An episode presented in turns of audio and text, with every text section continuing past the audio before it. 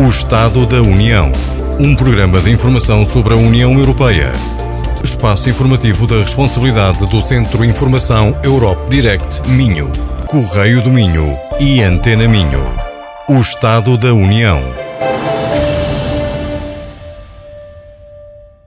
Muito boa tarde a todos, bem-vindos a mais um programa sobre o Estado da União. Este é um programa da responsabilidade do Europe Direct Minho, um projeto do Instituto Politécnico do Cávado e do Ave, o IPCA, em parceria com a representação da Comissão Europeia em Portugal e que conta com a colaboração do Jornal Correio do Minho e da Rádio Antena Minho. Abordaremos os principais destaques do mês neste programa, acompanhados por um ilustre painel de reconhecido mérito, composto por Alessandra Silveira, diretora de mestrado em Direito da União Europeia e coordenadora do Centro de Excelência de Jean Monnet da Universidade do Minho, e Pedro Frofo, coordenador do Grupo de Estudos em Direito da União Europeia da Universidade do Minho. Esta conversa será moderada por mim, Paulo Monteiro, e por Alzeira Costa, coordenadora do Europe Direct Minho. Boa tarde a todos, bem-vindos a mais um Estado da União. Boa tarde. O tema principal do programa de hoje é a visita e intervenção que o Presidente da República Portuguesa, Marcelo Rebelo de Sousa, fez no Parlamento Europeu em Estrasburgo. No dia posterior ao Dia da Europa, 10 de maio, o Presidente da República teve a oportunidade de falar aos deputados ao Parlamento Europeu sobre os grandes desafios da atualidade. Marcelo Rebelo de Sousa pediu mais iniciativa à União Europeia para enfrentar os desafios presentes na economia, no setor energético e no contexto pós-guerra. Assim, este programa servirá, além de assinalar a data do Dia da Europa, para analisar o discurso do Presidente da República, evidenciando os pontos positivos e negativos trazidos ao hemiciclo. Acompanhem mais um programa do Estado da União, aqui com o nosso ilustre painel, e que começaria já para Alessandra Silveira. Doutora Alessandra, começamos por si. Gostou do discurso do Presidente da República no Parlamento Europeu? Boa tarde. Boa tarde, Paulo. Uh, eu penso que uh, importa registrarmos este Dia da Europa, o 9 de maio, como nós fazemos todos os anos, não é? Penso que importa, acho que foi muito, muito bem escolhido não é? pela, pela, pelos organizadores deste programa, começarmos uh, e, e registrarmos o Dia da Europa a partir do discurso do presidente da República no Parlamento Europeu. E por quê? Porque o presidente Marcelo foi lá transmitir os sentires dos portugueses foi lá transmitir eh, a perspectiva de Portugal sobre o processo de integração. Ah, foi lá eh, levar a mensagem de que Portugal esteve e estará sempre na primeira linha da defesa da Europa e da União Europeia. Isto é dito muito frontalmente. Por várias vezes, o presidente da República ressaltou eu, Portugal e os portugueses acreditamos na Europa, nesta trilogia. Eu, Portugal e os portugueses acreditamos nos seus valores e princípios definidores. Ah, ou seja, acreditamos na liberdade, no pluralismo, na democracia, na solidariedade, na justiça social, nos direitos humanos. Eu, Portugal e os portugueses queremos uma Europa mais forte, disse o presidente da República. Uma Europa que lidere, uma Europa que antecipe e não uma Europa que vá a reboque dos acontecimentos. Eu, Portugal e os portugueses acreditamos no futuro, numa Europa que não seja dos chefes de Estado, dos chefes de governo, dos líderes partidários, mas sim numa Europa das mulheres e dos homens europeus. Essa ideia é uma ideia muito forte, eu voltarei a ela se tiver a oportunidade. Ou seja, Paulo, o presidente Marcelo explicou como foi que nós chegamos até aqui e como é que nós perspectivamos o futuro da integração e fê-lo a partir das lentes portuguesas. Se uh, alguns dos nossos ouvintes esteve uh, desatento, convém acompanhar-nos para saber o que, que o presidente da República disse em Estrasburgo em nome de todos, não é? Porque ele é efetivamente o presidente de todos os portugueses, tenham ou não votado uh, nele, na verdade, até são poucos os que não votaram. Não é? Mas, de qualquer forma, há aqui uma ideia recorrente no discurso do presidente da República que é esta a Europa não pode perder tempo. E por quê? Porque as circunstâncias da integração mudaram substancialmente. O presidente Marcelo começou por recordar a última vez em que falou aos eurodeputados, há sete anos, no início do seu primeiro mandato, e disse o presidente da República: era outro tempo, outro mundo, outra Europa e enumerou as alterações ocorridas desde então, como a pandemia, eh, a saída do Reino Unido da União Europeia, a invasão russa na Ucrânia. E, e, e, disse mais: disse que noutro tempo, noutro mundo, noutra Europa, ainda se acreditava na ordem internacional, ainda se acreditava na balança de poderes existente, ainda se acreditava no avanço dos direitos humanos, isso é uma ideia muito dolorosa, ainda se acreditava na vitória, na vitória da diplomacia sobre a guerra. Acreditava-se na reforma das instituições universais, nas Nações Unidas, não é mesmo que adiada. Acreditava-se na segurança europeia herdada do século XX, mesmo que fragilizada. Acreditava-se na primazia da globalização. Acreditava-se na primazia do multilateralismo, das causas comuns. Que causas comuns? Clima, migrações, eh, terrorismo, pobreza, desigualdade, etc. Há sete anos, disse o presidente, muitos pensavam ser possível ir adiando as reformas, ir adiando a reaproximação dos europeus, ir adiando os alargamentos. Mas esse tempo de adiamento terminou, disse o presidente da República. E terminou abruptamente, com dois anos de pandemia e mais um ano de guerra.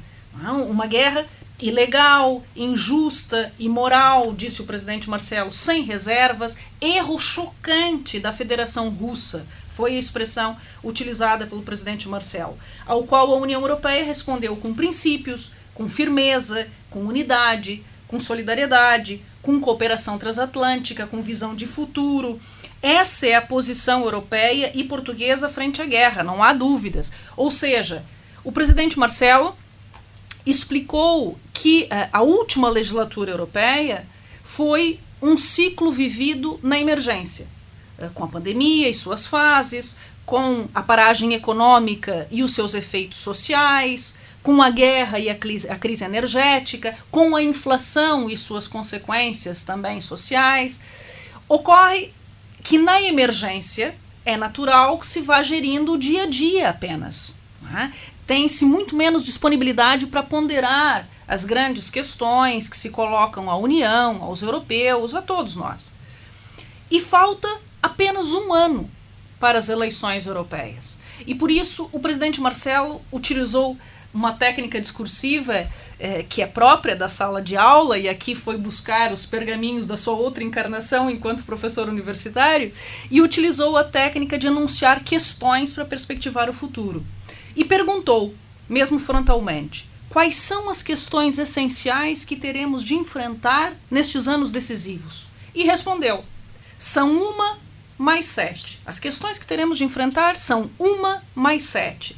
Uma, a questão mais urgente, é garantir que a guerra que martiriza o povo ucraniano e que atinge muitos mais povos pelo mundo, em particular na Europa, garantir que esta guerra, ou que desta guerra, possa sair uma paz legal, justa e moral, que são coisas distintas. Portanto, uma solução, uma paz legal, justa e moral, uma solução que respeite o direito internacional e os direitos humanos, uma solução que previna novas guerras, uma solução que permita um futuro a quem hoje vive na incerteza pessoal, econômica e social. Tá?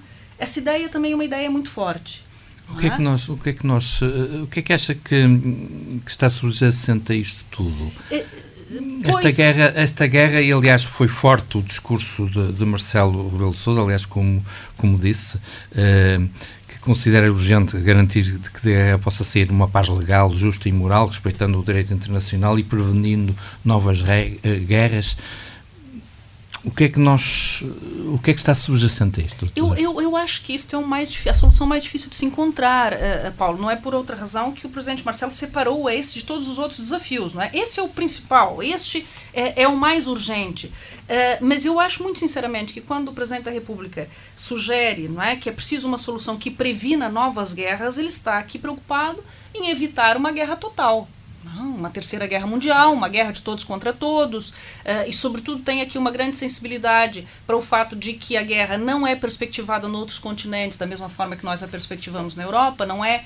perspectivada como uma guerra global, é perspectivada como uma guerra europeia, é um erro que nós temos uh, de tentar deslindar, não é? Uh, mas, de qualquer forma, hum, eu penso que há aqui uma preocupação com isso, com evitar. Claro que é muito difícil encontrar uma solução que previna novas guerras, mas é isso que o presidente da República tem em mente, porque uh, a, a, conformação né, geopolítica é muito preocupante no presente momento histórico, porque uh, é possível a eternização de uma nova Guerra Fria é? entre a China e os Estados Unidos, com Taiwan na mistura, etc. Portanto, há aqui uh, uma preocupação genuína do presidente que uh, a solução seja uma solução definitiva e uh, que evite a continuidade da guerra. É? Um, e depois o presidente da República elencou mais sete questões de médio e longo prazo, sete questões que devem pautar o próximo ciclo político europeu, um ciclo político que se desenvolverá de 2024 a 2029, não é? Eh, a fim de que a União Europeia antecipe o futuro e lidere os acontecimentos. Ou seja, o presidente da República está preocupado que a União Europeia seja protagonista da sua própria história, que não fique à espera dos acontecimentos. Não é? Hoje, já vamos falar desses sete novos eh, Sim. desafios. Eu, eu pedia só ao, ao Pedro Fofo para uh, também dar um comentário a esta guerra da Ucrânia e ao comentário, e ao, comentário, e ao discurso do, do Marcelo Rebelo, Rebelo de Souza. O Presidente da República, no fundo, como, como a Alessandra já, já referiu, acabou por exprimir aquilo que é a posição, eu diria, mesmo sociológica, intuitiva e convicta, digamos assim, quer dos portugueses, quer do modo geral da Europa. Porque, e há aqui um pormenor, de facto, foi agora salientado, entre no vosso diálogo foi salientado, é que, de facto, uh, talvez nós, europeus, tenhamos essa percepção, talvez o mundo inteiro não tenha. Mas, de facto, uh, enfim, é uma guerra, ou trata-se de uma guerra, ponto número um, injustificadamente provocada, não há propriamente um conflito, há uma invasão, como foi dito, e trata-se de uma guerra de valores, de cosmovisão, no fundo, que subjacentemente a esta invasão da Rússia, da Rússia, ou melhor, da Ucrânia pela Rússia, existe um choque de visões do mundo e da própria comunidade internacional. E, portanto, com todos os defeitos foram elencados para Alessandra, relativamente à ordem internacional vigente, eu diria, até 2022 com todos os defeitos, com todas as insuficiências, com todas as tentativas de reforma, nós temos que optar se queremos uma ordem internacional que basicamente seja uma ordem ou se de facto queremos uma nova coisa que não sabemos bem o que é, mas que seguramente resultará de um jogo de forças, que é isto, que é esta guerra, na perspectiva, enfim, de quem não está diretamente envolvido, poderá acabar por resvalar e afetar.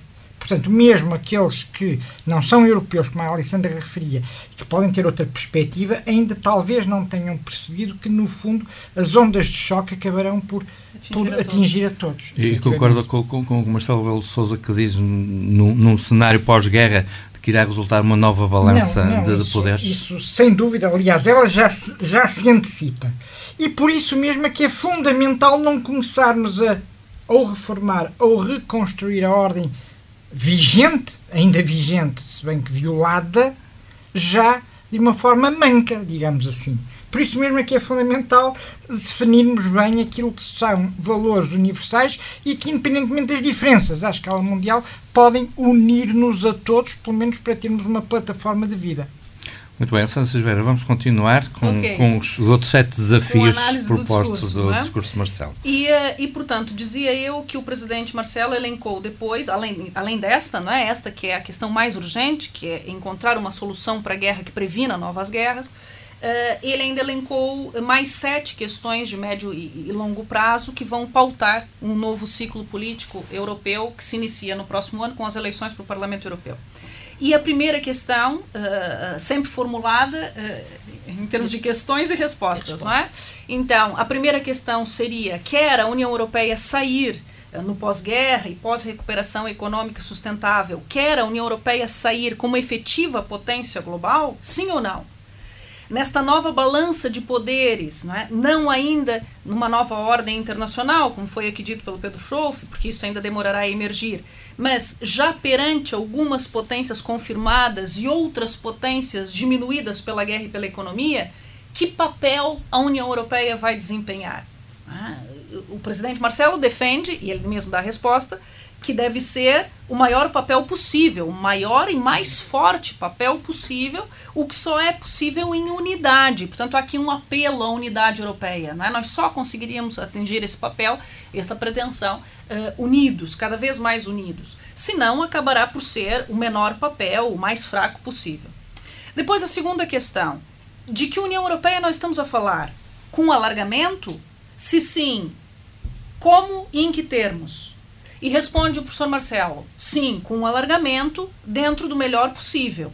Isto é, com a melhor preparação política, institucional, econômica e financeira possível, porque apenas a preparação torna o êxito possível. A não preparação, diz o professor Marcelo, pode redundar numa frustração dramática para todos, os que estão integrados e os que legitimamente esperam vir a integrar eh, a União Europeia. Portanto, há aqui um apelo no sentido de que as mudanças são necessárias, a convergência, né, os critérios de convergência, as mudanças são necessárias não apenas para quem quer aderir, mas sobretudo para quem acolhe. Nós vamos passar por alterações significativas a nível jurídico-constitucional na União Europeia ah, para alargar, não é? para permitir a adesão de outros estados. Portanto, nós podemos fazer depois um programa só sobre isso, sobre as possíveis alterações jurídico-constitucionais. Um, mas, de qualquer forma, o, o, presidente da República alerta mesmo para isso, é? que a não preparação poderá redundar numa grande frustração para todos. Terceira questão: União Europeia com que poder econômico? Com que capacidade de recuperação e consolidação econômica e social? Sobretudo num ambiente interno e externo que é cada vez mais complexo e desfavorável. Resposta do presidente da República: importa pensar naquilo que está a sacrificar milhões de europeus Importa acelerar a recuperação da economia para aproximar os cidadãos da União Europeia. E, sobretudo, não minimizar os efeitos políticos imediatos da inflação, da pandemia e da guerra. Ou seja, o presidente da República está aqui a alertar para os resultados eleitorais. Ou seja, que este desagrado, esta frustração, hum, é, esses efeitos políticos imediatos da inflação, da pandemia e da guerra podem ter reflexos nos resultados eleitorais e isso pode ser é, dramático. Quarta questão: União Europeia com que linhas mestras de governação econômica e financeira, a médio e longo prazo? Sobretudo se pensarmos no alargamento e nas legítimas expectativas quanto aos fundos europeus. Que governação econômica e financeira a médio e longo prazo? Resposta do presidente da República: não adiar a clareza na definição das linhas mestras econômico-financeiras para o futuro. Portanto, está aqui a mensagem de que esta governação econômico-financeira, que vai ser gizada a breve trecho, com que linhas né, vão, vão, nós, nós vamos nos cozer em termos econômico-financeiros, esta governação econômico-financeira tem de promover a convergência social entre os europeus. Ela tem que servir para isso. Né? O sentido da economia social de mercado é mesmo este. E, portanto, há aqui uma preocupação, porque as coisas no discurso do professor Marcelo estão todas, uh, do professor hoje, presidente, estão todas uh, interligadas, não é? Depois, uma quinta questão. União Europeia, com que política de relacionamento com os outros continentes? O que é mais vasto do que uma política de migrações apenas. Não é? A União Europeia quer ficar distante, fechada sobre si mesma, ou quer ser ativa, antecipatória, aberta? Resposta do presidente da República: a União Europeia não pode esquecer que nos outros continentes está difícil se compreender que esta guerra não é uma guerra europeia, mas uma guerra global.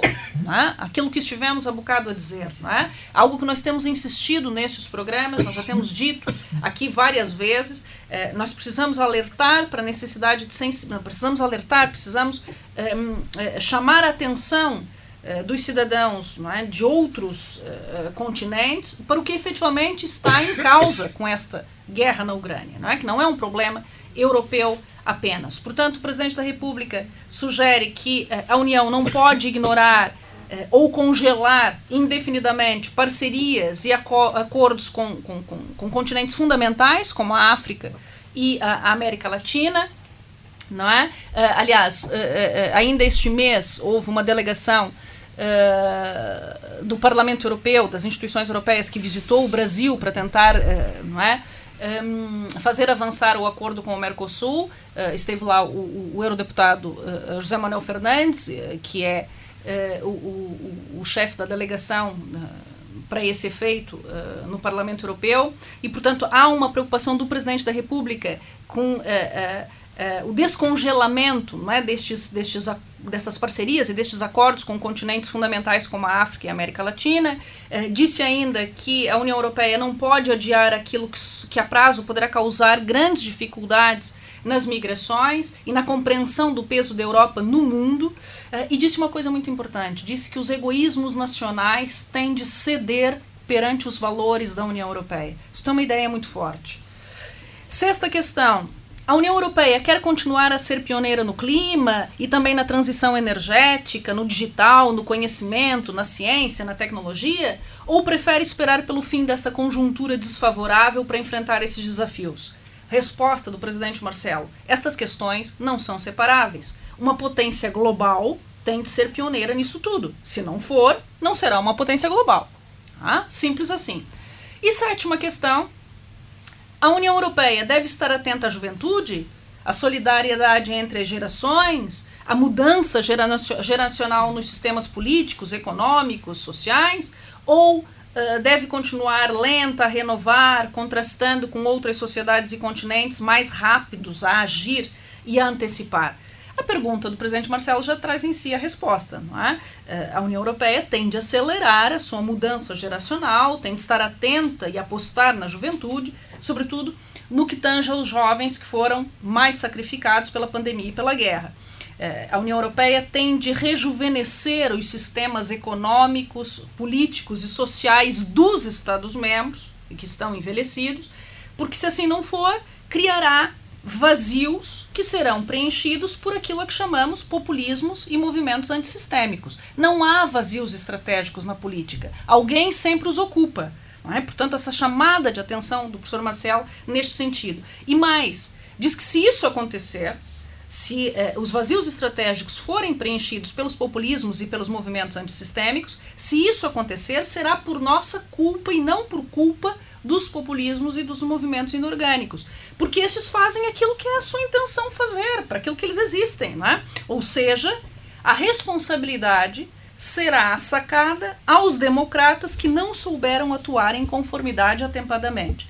Portanto, Paulo, para concluir, eu diria mesmo que esta é a ideia subjacente a todo o discurso do presidente da República. Tudo foi costurado em torno dessa ideia força de que se não atuarmos já, há aqui um espaço para populismos um, e para movimentos inorgânicos que deve ser evitado. Uh, e, portanto, há aqui uma mensagem muito clara para o ciclo político eh, que vai iniciar em 2024 com as eleições para o Parlamento Europeu e também com as eleições nacionais nos uh, distintos Estados-membros. A Espanha antecipou-se, não é? Portanto, vamos ter eleições em Espanha também, em larga medida, para tentar travar os populismos, não é? aliás, a mensagem. Vox, exatamente, a mensagem uh, uh, de Sánchez para estas eleições é precisamente esta: travar o fascismo. E, portanto, a Espanha antecipou-se, mas uh, o presidente da República faz aqui um apelo precisamente nesse sentido. Tudo é costurado, todas as questões são costuradas em torno disso.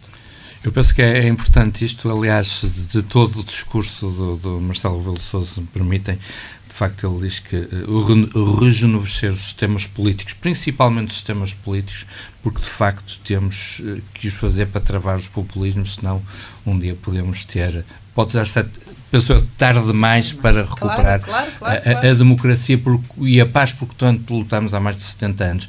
Eu não sei se uh, Pedro Fofo quer fazer mais um comentário ao, ao, discurso de Marcelo, alguma ideia mais, mais não, importante que ele tenha que salvar de facto, enfim, já foi exaustivamente passado em revista pela, pela professora Alessandra. Eh, eu voltava só atrás para, para fazer aqui uma precisão e, e voltando à questão que foi aflorada no discurso, uh, ou melhor, a duas questões que foram afloradas no discurso, que também já aqui discutimos, uh, nomeadamente a percepção que fora da Europa se tem da guerra, por um lado, e por outro lado a questão, de facto, da, da, da necessidade de rejuvenescer o sistema político para se adequar, digamos, aos novos desafios sociológicos e políticos que sentimos no dia a dia. Relativamente à percepção da guerra, enfim, uh, deixem só, deixem, permitam-me só que faça aqui uma clarificação. Vamos lá ver, ainda ontem nós fomos, no fundo, arrostamos com notícias do reacendimento da, da guerra uh, no Kosovo. Outra vez a Sérvia e forças sérvias, outra vez, enfim, a resistência kosovar e, enfim, todo aquele imbróglio que é traumatizante para a Europa. O certo é que, apesar de tudo, digamos, a guerra nos Balcãs, enfim, não foi uma guerra, foi sobretudo uma guerra étnica. Por isso é que é uma guerra fraticida. Aqui é uma guerra de valores, de cosmovisão, uma guerra política, uma guerra de pôr em causa as fronteiras e os princípios assentos do direito internacional. Por isso é que, respondendo a algumas questões que, enfim, muitas vezes me colocam, até de, de enfim, quer eu, quer a professora Alessandra, uh, lidamos com muitos alunos de fora da Europa, efetivamente há uma diferença. Não está na intensidade, mas está efetivamente, ou melhor, podia estar na intensidade, mas está efetivamente na cosmovisão que é posta em causa por uma guerra que não é por outras por outras, que são ou guerras civis, ou guerras étnicas, ou guerras de facto violentas e irracionais, como todas as guerras, mas que não têm os mesmos traços civilizacionais desta. Por outro lado, obviamente que temos que fazer algo, rejuvenescer o sistema político, enfim, porque senão, enfim, nós acabamos por abrir a porta àquilo que não queremos, que é o pôr-se em causa o nosso modus vivendi, a nossa vida, a nossa democracia. Só que temos de ser realistas também.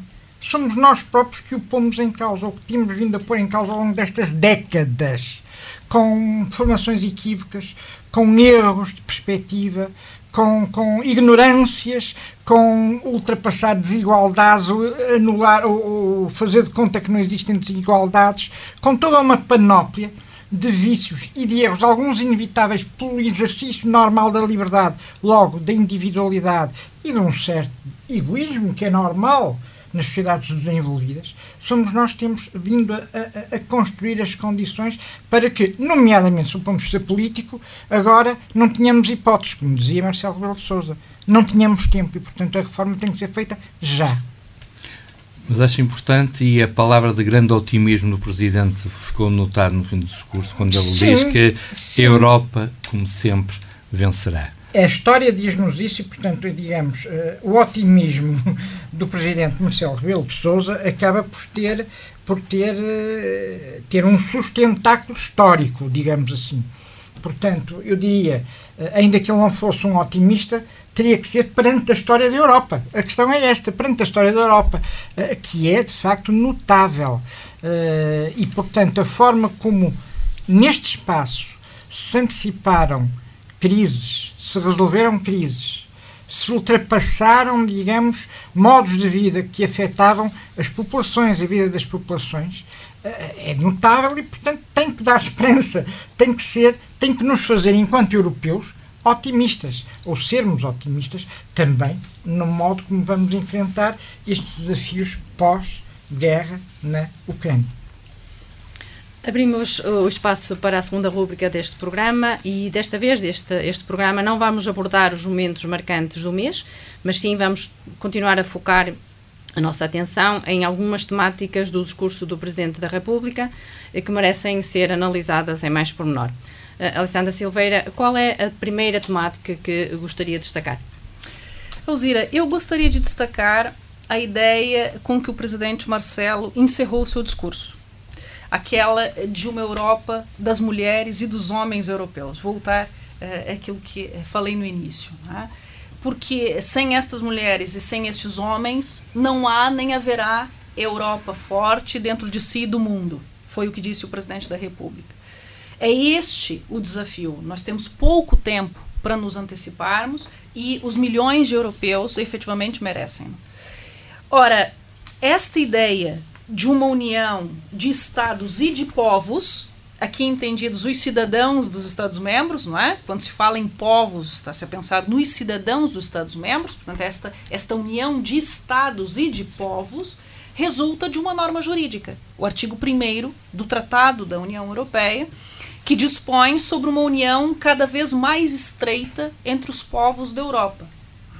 Estamos a falar de uma norma jurídica com consequências muito claras, não é? com obrigações para todos, para as instituições europeias, para os Estados-membros. E é uma ideia uh, muito cara uh, ao presidente, ao Marcelo, ainda na sua, na sua anterior encarnação, ao professor Marcelo, não é? Uh, quando escreveu páginas interessantíssimas sobre a dupla legitimidade do processo de integração. É? De que dupla legitimidade eu estou a falar?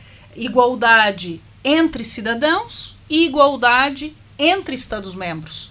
É? A União Europeia assenta politicamente nesta igualdade, política e juridicamente nesta igualdade entre os cidadãos e eh, entre os Estados-membros. E o professor Marcelo sempre entendeu que quando o artigo 1 do Tratado da União Europeia coloca o acento tônico em termos jurídico-institucionais na união entre os povos da Europa, esta formulação sugere que no final da evolução do processo de integração, a legitimidade baseada nos cidadãos deve prevalecer sobre a legitimidade fundada nos Estados-membros. Essa é uma ideia muito importante, que a legitimidade dos cidadãos há de prevalecer sobre a legitimidade fundada nos Estados-membros. E isto, inclusivamente, afasta, o professor Marcelo Rebelo de Souza explicava isso muito bem, e, quando escrevia sobre esses temas, esta ideia afasta as soluções tributárias do direito internacional que qualificam a União Europeia como uma organização internacional de cariz supranacional. Não, a União Europeia não é uma organização internacional. A União Europeia é uma nova forma de organização do poder político que funciona desde sempre como um sistema federativo. De resto, a Declaração Schuman, de 9 de maio de 1950, que nós estamos a, a, aqui a ressaltar, né? em todo 9 de maio nós comemoramos o Dia da Europa por conta da Declaração Schuman, de 9 de maio de 1950, que inaugurou o processo de integração. Uh, Schuman, ministro uh, dos Negócios Estrangeiros francês, que foi um dos pais fundadores uh, da integração europeia, da União, hoje a União Europeia. E, portanto, dizia eu, a União Europeia é uma nova forma de organização do poder político que funciona desde sempre como um sistema federativo. Consultem a Declaração Schuman, está lá uma, uma, uma integração de base federativa.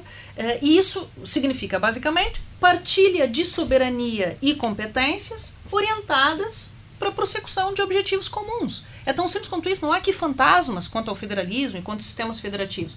É isto é assim que funciona já era assim que funcionava quando nós em Portugal aderimos, portanto ninguém foi enganado.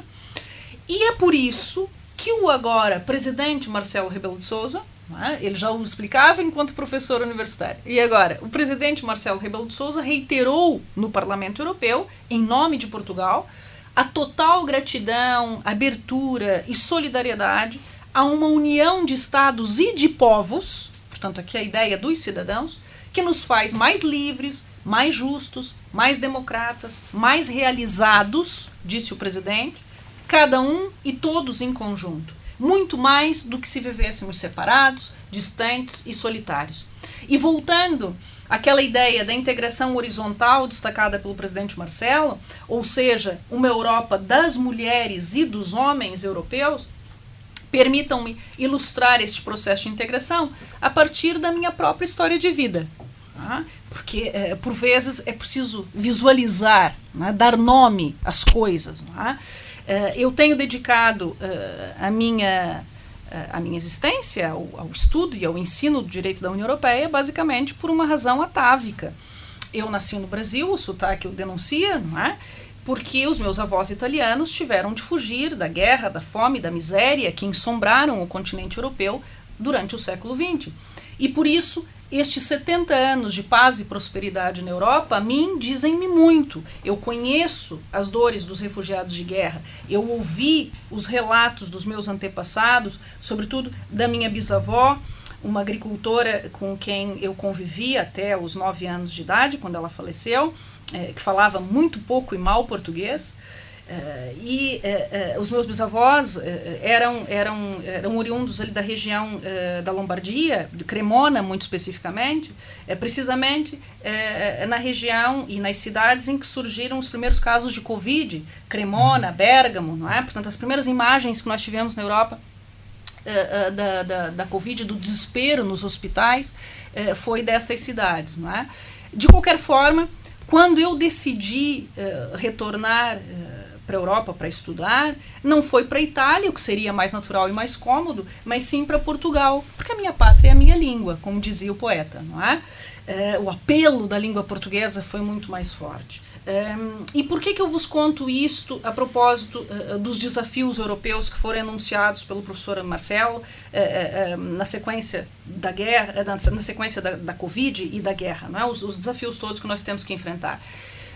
Para que os nossos ouvintes percebam que a integração europeia tem rosto, ela senta em histórias de vida, é? é? como a minha própria, que estou a partilhar convosco. Não é? não é um assunto dos burocratas de Bruxelas, como muitas vezes os inimigos da integração uh, tentam nos convencer. Não é? A integração é feita diariamente por todos nós. É? Uh, uh, e, e eu trago o meu exemplo para que os nossos ouvintes percebam que quando nós falamos de identidade europeia, quando nós falamos de cidadania europeia, né, desta união cada vez mais estreita entre os povos da Europa, nós estamos a falar de uma identidade política enquanto semântica do futuro. E não enquanto metafísica naturalista das origens baseadas no sangue, no solo. Não. É, é nós estamos a falar de outra coisa. Nós estamos a falar de uma semântica de futuro. Não é? E é isto que permite que alguém é, com nome italiano e sotaque brasileiro, como é o meu caso, possa ensinar direito da União Europeia numa universidade portuguesa há mais de 20 anos. É isto que é a integração europeia.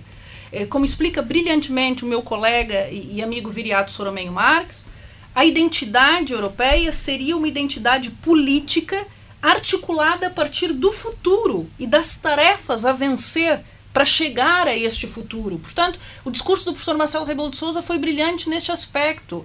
Ele enunciou uh, uma perspectiva futura, não é? Uh, e as pessoas precisam disto, porque não vivem sem futuro, ninguém vive sem futuro.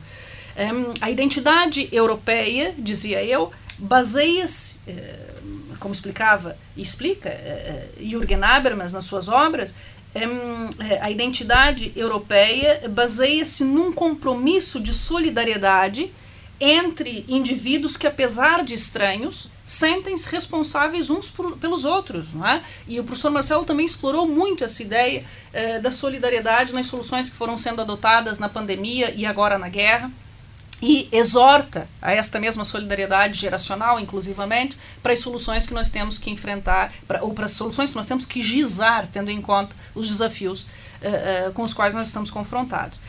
De todo modo, como diz uh, o meu colega e amigo Pedro Frouf, nós estamos, muito provavelmente, no dealbar de uma terceira fase da integração europeia.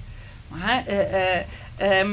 uma terceira fase pós-guerra da Ucrânia ah, nós tivemos uma primeira fase de integração um, desde 1951, né, na sequência da Declaração Schuman e na Comunidade do Carvão e do Aço. Uh, nós tivemos desde 1951 até 1992, com o Tratado de Maastricht, que criou a União Europeia, tivemos uma primeira fase. Uhum. E depois uma segunda fase, desde o Tratado de Maastricht, que criou a União Europeia, até os dias de hoje. Mas a guerra a guerra na Ucrânia, prenuncia a inevitabilidade de uma terceira etapa no processo de integração que poderá redefinir o entendimento político e geoestratégico da integração, que o professor Pedro Frouf poderá explicar pela própria voz, porque ele tem escrito sobre isso. É? A primeira fase uh, eh, um, eh, pós uh, a fase pós Maastricht, é? Uh, que que, que um, a, fa a, fase em que nós ainda estamos, estamos, digamos assim, a fase Maastricht em que nós ainda estamos, conseguiu uh, fazer fácil ultrapassar algumas das maiores crises não é, com que a, a União Europeia se debateu. A crise das dívidas soberanas, a, a, pandemia da Covid-19, a crise política do Brexit, agora a guerra. Bem ou mal, nós fomos resolvendo tudo isso. Em alguns casos, uh, fomos mais bem-sucedidos, como uh, na, na, na, na pandemia, em outros casos menos uh, sucedidos, como foi com a, a, crise das dívidas soberanas, mas nós conseguimos indo fazer fazer fazer face e ultrapassar algumas das maiores crises com que a União Europeia se, se, se, se deparou. No entanto, nós estamos diante de novos desafios, novas condições uh, com que a União Europeia uh, se debate e que foram enunciadas pelo presidente da República. E a grande questão é, é como é que a integração europeia responderá aos desafios dessa, dessa terceira fase pós-guerra na Ucrânia que se avizinha. É? Como é que a União Europeia se vai posicionar face às crises existenciais de cunho global e não apenas europeu? Não é? É, é, é, e, portanto, um, eu diria que o, o, presidente Marcelo conseguiu depois uh, uh, não é? esquematizar, digamos assim, nestas, naquelas sete grandes questões, grandes desafios, é, esta ideia que o professor Pedro Frouf tem, tem desenvolvido nos seus textos, e, mas ele poderá falar muito melhor do que eu sobre aquilo que é uma ideia dele, não é? Como é óbvio, se eu estou aqui a fazer, dar o gancho para um colega mas, a falar de si próprio. Mas, Pedro Frouf, muito. Bem, muito bem explicada pela professora Alessandra, que obviamente completa, completa essas ideias e desenvolve-as e, e ajuda-me também, obviamente, a a pensar, a, a, a pensar exatamente, e portanto não há, enfim, como fazemos parte de, uma, de um grupo, de um, de um centro de estudos, de uma lógica de trabalho destas coisas, desculpem a expressão, não há propriamente autorias assim nesse sentido, ou todos são autores. E de facto é uma ideia que, que de certa forma eh, está subjacente também, há pouco eu não disse isso, eh, mas acho que já todos nós passamos por aí. Ao discurso do professor Marcelo Rebelo de Souza, ao discurso em causa do professor Marcelo Rebelo de Souza, quando ele uh, interroga-nos várias vezes se queremos de facto uma Europa que seja uma potência global. Se temos que correr atrás do estatuto, entre aspas, estatuto sou eu que utilizo esta expressão agora, potência global. E de facto, deixem-me pegar por aí eh, muito topicamente, uh, é que na realidade essa é uma das mudanças uh, que esta terceira fase, que foi referida agora para Alessandro, ou seja, aquilo que, enfim, podemos dizer, a fase pós-guerra, não é? e pós, obviamente, fase Maastricht, vem trazer de novo, vamos lá ver, muitas vezes se confundiu na primeira fase e na segunda fase da integração, digamos, uh, o papel da, da União, o papel da Europa, com o papel meramente geopolítico no jogo da geoestratégia mundial.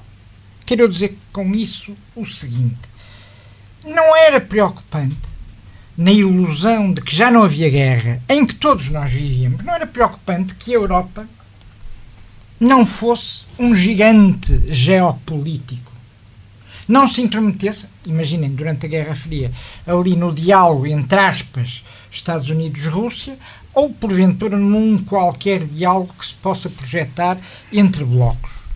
Apesar de ser um bloco, não era um bloco de força, não era um bloco de força militar, nomeadamente. E nem era necessário, aliás, a visão norte-americana confundia muitas vezes o que era a União Europeia e o que era a integração, exatamente partir de um pressuposto que não era um pressuposto toda a história recente da Europa contraria, digamos. É que eu só me interessa ser uma potência, nomeadamente política, de força e económica, em prol dos cidadãos. Eu não me adianta ser uma potência para continuar a ter, enfim, condições de vida miseráveis, para continuar a ter uh, ausência de liberdade, para continuar a ter, desculpem, mas precisamos as coisas têm que ser ditas como elas são, para continuar a ter um modo de vivendi como os chineses aí, enfim, eu posso ser a maior potência militar do mundo, eu posso ser a maior potência económica do mundo, mas se isto não é revertido a favor dos cidadãos, do nosso modo de vida, ah, enfim, isso é inconsequente. Nós, antes da guerra, desta guerra, que é uma invasão da Rússia à Ucrânia, não é um conflito, como eu muitas vezes ouço dizer, tecnicamente é uma invasão, uma agressão, não um conflito. Antes desta guerra, efetivamente, nós podíamos, nessa ilusão de que já não havia guerras, de que já vivíamos o fim da era da guerra, da guerra clássica de Estados pela conquista territorial de fronteiras e de poder, de zonas de influência, se quisermos voltar às teses de Karl Althusser, que inspiraram, de certa forma, uh, o Terceiro Reich e o, e o nazismo, hum, efetivamente nós podíamos pensar assim a Europa é uma potência comercial e económica, agora tem que se preocupar em reverter, e reverter cada vez mais e melhor, a favor de um dado nível de vida, em prol dos seus cidadãos, dos cidadãos europeus, aquilo que conquistou. Ora, uma das grandes mudanças que esta terceira fase da integração vai trazer, a meu ver, é exatamente essa: é que nós precisamos mesmo ser uma potência global à moda antiga, E é- clássica. E é, seja, urgente, e é urgente. e é urgente. O Presidente disse, É urgente. agir já, não É urgente, porque efetivamente. Não adiar. Não, não podemos adiar, porque efetivamente nós vamos ser confrontados com novamente um certo retorno, um certo retorno à velha ordem de relação de forças. O que significa que se nós estivermos, no mínimo, suficientemente aptos a fazer parte desse jogo, também vamos ter repercussões sob o ponto de vista económico e comercial. Vamos ser suplantados e vamos ter menos capacidade de criar riqueza. Tendo menos capacidade de criar riqueza, eh, acabam-se as agendas de transição digital e climática e acaba-se, no fundo, no fundo, o pilar social europeu, que, no fundo, foi, enfim, reavivado aqui durante a presidência, a presidência do Conselho Portuguesa, eh, em 2021, com a Cimeira do Porto. não é? Portanto, digamos, não me adianta efetivamente eh, falar de uma Europa que é apenas uma potência económica de saber científico sem ter os recursos necessários para, e agora vai ser confrontada com esse jogo geopolítico, para poder também impor-se no jogo do tráfico comercial, do tráfico económico, que no fundo depende das relações de força também. Eh, eh, Tanto assim é, tanto assim é que uma das primeiras reações, consequências eh, pós-guerra foi a tomada de consciência que era preciso reavivar, desenvolver, de facto, a política europeia de segurança comum. Enfim, nós temos um trauma histórico, não é? Logo em 50 e... eh, 50, logo em 50 e poucos, eu agora não me recordo, 53, 54, efetivamente há, há, há a sede da Comunidade Europeia de Defesa que sucumbiu, não foi ratificada pela França, eh, porque deu um passo talvez grande demais, já no sentido federal, assumidamente federal, e portanto politicamente as coisas ainda não estavam maduras para isso. Bom, enterrou-se para debaixo do tapete, ou escondeu-se, como se diz, para debaixo do tapete, a questão da defesa comum, mas agora ela é posta outra vez em cima da mesa. E esse será um outro aspecto, um outro traço, eh, enfim, lançando ou aderindo ao repto, da, da, da- ao gancho, entre aspas, da professora Alexandra, outro dos aspectos diferentes desta outra fase da integração. É que vamos ter uma integração, também ela, com uma política, uma efetiva política de defesa comum. E, portanto, isso significa uma ginástica, uma habilidade necessária que, enfim, pelo lado político pode significar riscos para certos populismos ou para o continuar do reforçar certos populismos, ginásticas orçamentais para providenciar a necessária despesa que até agora nunca tínhamos tido com a política de defesa comum. Aliás, criticava-se a falta de um exército europeu. Enfim, não vou agora discutir tecnicamente se será um exército comum, se serão vários exércitos coordenados, que me parece que a solução aponta para aí. Mas, enfim, mas criticava-se, bom, a Europa não tem, é um gigante com pés de barro porque nem sequer tem um exército. Onde é que está o exército europeu?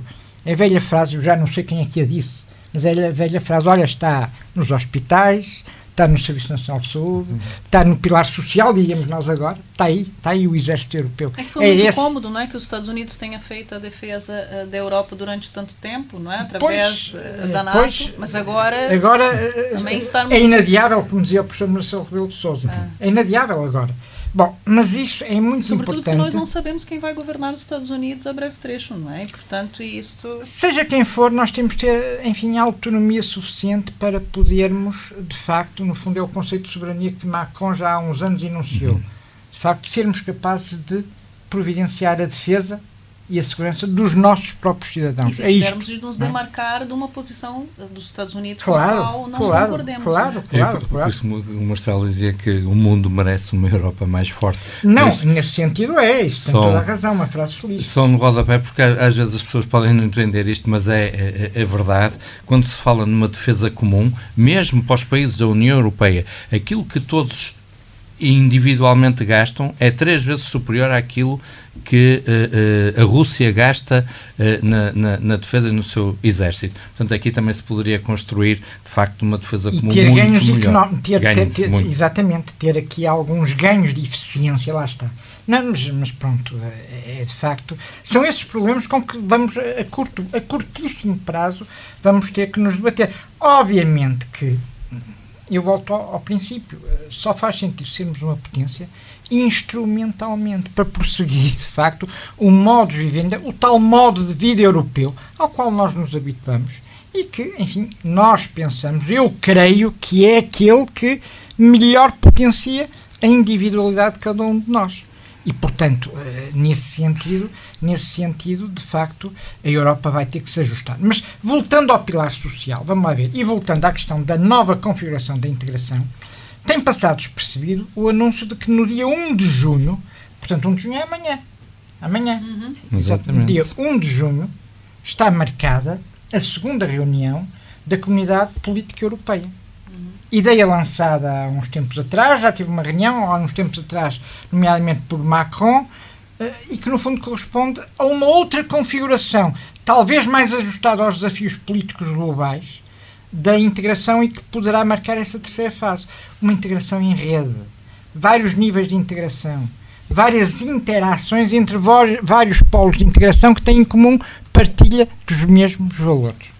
E, portanto, eu chamava a atenção para isso porque esta nova forma, e este encontrar-se uma nova forma de organizar, de estruturar institucionalmente e dinamicamente a lógica de integração, sobretudo como uma lógica de cultura política, mais do que propriamente como realização de tarefas, enfim, assinaladas e recorrentes da vinculatividade de um ato jurídico, de um tratado, por exemplo, uh, talvez molde, talvez plasticamente se ajuste mais e seja característico da nova, da nova, entre aspas, da nova fase da integração e lá está. Ajustando-se, consegue potenciar as nossas, as, nossas, as nossas capacidades, criando mais riqueza que enfim, se não perdermos o fio de rumo dos valores, acabará por reverter eh, no reforço, digamos, da musculação do pilar europeu dos direitos sociais. Note só para, note só para terminar o seguinte: é que a própria preocupação com o pilar dos direitos sociais em termos europeus também já é uma conquista, uma evolução. Porque originariamente, geneticamente, a questão da harmonização e do desenvolvimento social, do equilíbrio social, eh, enfim, pressuposta na economia social de mercado, que pressupõe que qualquer solução económica, para ser eficiente, também o tem que ser sob o ponto de vista da coesão territorial e da coesão social. Enfim, essa lógica era uma lógica sobretudo nacional, por causa da proximidade dos Estados às comunidades. E, portanto, no desenho originário, eu diria, no primeiro plano da arquitetura da, da, da, da integração, efetivamente, efetivamente, a questão social era uma questão em que se confiava na dinâmica da integração ao papel dos Estados. Naturalmente, até por causa da questão da proximidade. Ora, o facto de agora a União Europeia começar a assumi-la efetivamente como uma política também é uma evolução e também significa em termos qualitativos, uma nova forma de integração. Se se assumir, de facto, eh, no plano das atribuições e competências, no plano da atribuição de competências do tratado, dos tratados e dos atos que daí, daí possam derivar ou possam vir para uma tal integração em rede, efetivamente a questão da política do pilar europeu dos direitos sociais, isso também é uma nova forma, uma nova fase, se quiserem, uh, da integração. Muito bem, vamos, vamos ter mesmo Sim, que senhor. avançar, já passamos Sim, o, o, nosso tempo. Íamos agora para os 5 minutos finais sobre as sugestões hum. uh, que temos, notas finais e sugestões. Começava pela Sandra Silva. Muito brevemente. Para já, eu uh, sugeriria, sugeriria aos nossos uh, ouvintes que ouçam o discurso do Presidente da República. Está disponível na internet. Procurem no Google. E está no site do Presidente da República, da Presidência da República. Está uh, no site da RTP e uh, no Parlamento Europeu. Portanto, encontram em vários lugares o discurso do Presidente da República. Vale a pena ser conferido. Uh, estas ideias que o meu colega Pedro Frouf esteve aqui a enunciar sobre uma terceira fase da integração constam de um texto que nós publicamos, um texto do Pedro Frouf que nós publicamos no blog da revista Unio. Portanto, uh, também podem procurar uh, Unio e o Law Journal e uh, uh, o seu blog, blog Unio, chegam lá. O editorial de maio foi sobre estas ideias uh, de uma terceira fase pós-Maastricht da integração europeia. fica aqui a dica. E, finalmente, como eu falei por mais de uma vez sobre Uh, a outra encarnação do presidente Marcelo Rebelo de Souza, eu trouxe aqui um texto, uh, é o tratado, o tratado de Lisboa anotado e comentado, que foi organizado por dois grandes colegas e amigos, o professor Emanuel Lopes Porto e o professor Gonçalo Anastácio, da, da uh, uh, o professor Porto Manuel Lopes Porto é de Coimbra, não é? E o Gonçalo Anastácio, atualmente, já foi professor, atualmente é, é é, advogado na, na, na, Sociedade Rebelo de Souza, precisamente, é, do irmão do presidente Marcelo Rebelo de Souza, o Pedro Rebelo de Souza, e, um, e então uh, uh, o presidente Marcelo Rebelo de Sousa, na sua encarnação de professor universitário, está uh, a explicar o que é isto da dupla legitimidade, está a comentar o artigo 1 do Tratado da União Europeia, fala da dupla de legitimidade da integração, a igualdade entre Estados e igualdade entre cidadãos e uh, explica que isto é uma construção ímpar, não é? mas que mais ímpar ainda é o conjunto de valores que informa a União Europeia. E ele diz desta coisa brilhante: Nenhuma outra realidade nascida a partir de plúrimos estados jamais consignou com tamanha amplitude o leque de valores definidor da identidade europeia. Pense-se que nem mesmo federações clássicas e democráticas foram tão longe, nomeadamente na vertente social e na ambição dos direitos humanos protegidos. Tá? Portanto, fica aqui é, esta mensagem do, do professor Marcelo Rebelo de Souza Muito na bem. sua outra encarnação e que se reproduz no discurso que fez no, no Parlamento Europeu. Excelente mesmo. Pedro Fofo. É, isso, isso, isto que uh, a Alessandra, a professora Alessandra acabou de referir, uh, fez-me recordar a velha frase paradigmática de Jacques Delors a União, podemos dizer assim, ele dizia às comunidades, a União é um OPNI, um objeto político não identificado. E de facto corresponde a isto mesmo que a Alessandra acabou de dizer. Bom, muito rapidamente, uh, enfim, e também até por sugestão, por lembrança, por numa conversa uh, com a professora Alessandra, enfim, o retorno aos clássicos, entre aspas, e os clássicos neste domínio, enfim, tem que ser o Jean Monnet. O Jean Monnet, de resto, nós temos um centro, aliás, eh, superiormente coordenado pela professora Alessandra, que é um centro de excelência, que, que é o, um, dos dois, um dos dois em direito, que é o Centro Jean Monnet. Acho só, que há outro. Só foi atribuído a Lisboa. Outro, na, ao professor Fausto Quadros. Ao professor Fausto Quadros há muito tempo, sim, sim. E, que é um centro de excelência Jean Monnet. Uh, e de facto, digamos, uh, por causa disso, eu resolvi trazer este, eh, já muito conhecido, eh, publicado dois anos depois, pela primeira vez, dois anos depois da morte do próprio, esta a biografia Memórias, de Jean Monnet. Portanto, enfim, autobiografia de um dos pais fundadores da União Europeia. Em que se termina dizendo: Não podemos deter-nos quando à volta de nós o mundo inteiro está em movimento. Hum? E depois, enfim, se acrescenta, ou acrescenta Jean Monnet, as nações soberanas do passado já não são o quadro onde os problemas do presente podem resolver-se. E a própria comunidade não é mais do que uma etapa em direção a formas de organização do mundo de amanhã. De certa forma, eu acho que isto reflete também um pouco o espírito, enfim, voltando à questão inicial colocada à professora Alessandra, do professor Marcelo Rebelo de Souza, quando, quando preferiu o discurso de que falamos aqui. Então fica esta recomendação, quem tiver, enfim, interesse, está aqui muito, até em termos de notas pessoais, daquilo que são os primórdios desta aventura europeia. Muito bem, vamos à última sugestão. Bom, a, minha, a nossa sugestão do Europe Direct prende-se com uma, uma exposição que foi uh, construída pelo próprio Europe Direct sobre o ano europeu das competências. Esta exposição uh, foi inaugurada no dia 9 de maio no Instituto Politécnico do Cabo de Idoave, em Barcelos, e uh, este esta mesma exposição vai fazer um percurso pelas diferentes regiões do, da nossa área de intervenção. Este mês está em, em Esposende, na Associação Comercial e Industrial do Conselho de Esposende, onde pode ser visitada e a nossa sugestão fica pela visita à própria, à própria exposição, que é, que é tem uma parte que é expositiva, mas por outro lado tem também um jogo de interação com os, com os, os participantes uh, que pode trazer uma visão uh, interessante sobre, ou traz uma visão interessante sobre o ano europeu das competências e a importância de olharmos para as competências em termos de formação e de, de, e de formação académica e não só, para o desenvolvimento da nossa atividade profissional com as diferentes vertentes e com as exigências que o futuro nos, nos traz. Muito bem, estamos mesmo no final do programa de hoje. Resta-nos agradecer a presença da Alessandra Silveira, diretora do mestrado em Direito da União Europeia e coordenadora do Centro de Excelência Jamonet da Universidade do Minho, Pedro Fofo, coordenador do Grupo de Estudos de Direito da União Europeia da Universidade do Minho. E ainda Alzira Costa, coordenadora da Europe Direct do Minho, que moderou comigo, Paulo Monteiro, este debate, este programa de hoje do Estado da União, um programa da responsabilidade do Europe Direct de Minho, um projeto do IPC, Instituto Politécnico do Cávado e do AVE, em parceria com a representação da Comissão Europeia em Portugal e que conta com a colaboração do Jornal Correio do Minho e da Rádio Antena Minho. A edição de hoje contou com o controle técnico de Manuel Pinto, gostamos de estar consigo, já sabe que estamos no próximo dia 28 de junho, última quarta-feira do mês. Saúde, boas notícias e até lá. Boa tarde. Boa tarde. Boa tarde. Boa tarde.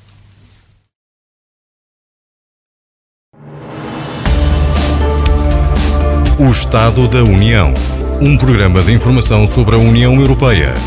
Espaço informativo da responsabilidade do Centro Informação Europe Direct Minho, Correio do Minho e Antena Minho. O Estado da União.